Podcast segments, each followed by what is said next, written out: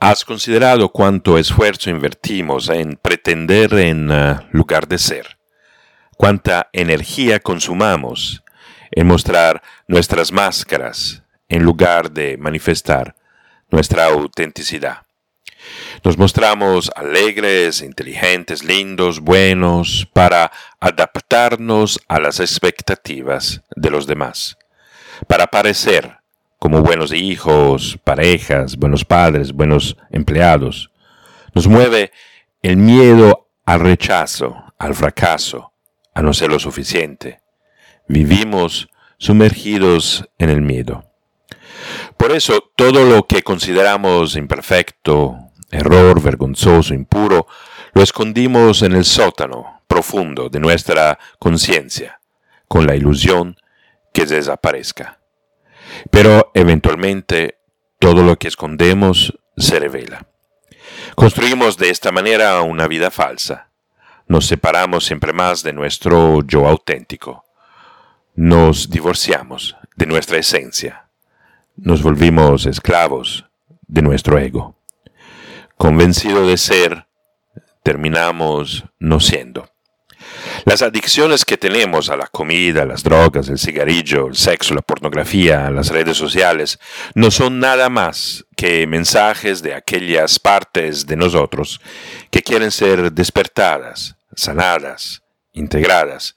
Son las puertas que nos permiten acceder a nuestra autenticidad.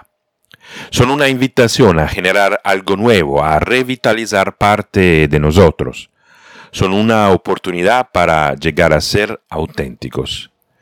Eso es posible cuando volvemos consciente lo inconsciente, cuando nos volvemos amigos de nuestra sombra.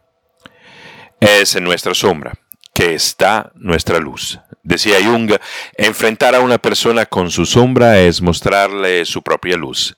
Cualquiera que perciba su sombra y su luz simultáneamente se ve a sí mismo desde dos lados y por lo tanto se pone en el medio. Recuerdo todavía este momento en mi vida cuando tomé el coraje de mirar a mi sombra. Me dibujé sentado desnudo en un sillón con decenas de máscaras a mis pies. Fue el tiempo cuando dejé de pretender, fue el tiempo cuando dejé de sentir en culpa y de sentir vergüenza. Fue el momento cuando encontré mi yo auténtico y lo abracé. Fue el momento cuando encontré la unidad y empecé a sentir la paz interior. Escribe Enrique Corvera, integrar la propia sombra nos va a permitir convivir con nuestra luz y nuestra oscuridad. Nos va a permitir ser lo que somos. Yo ya no quiero ser alguien distinto de quien soy.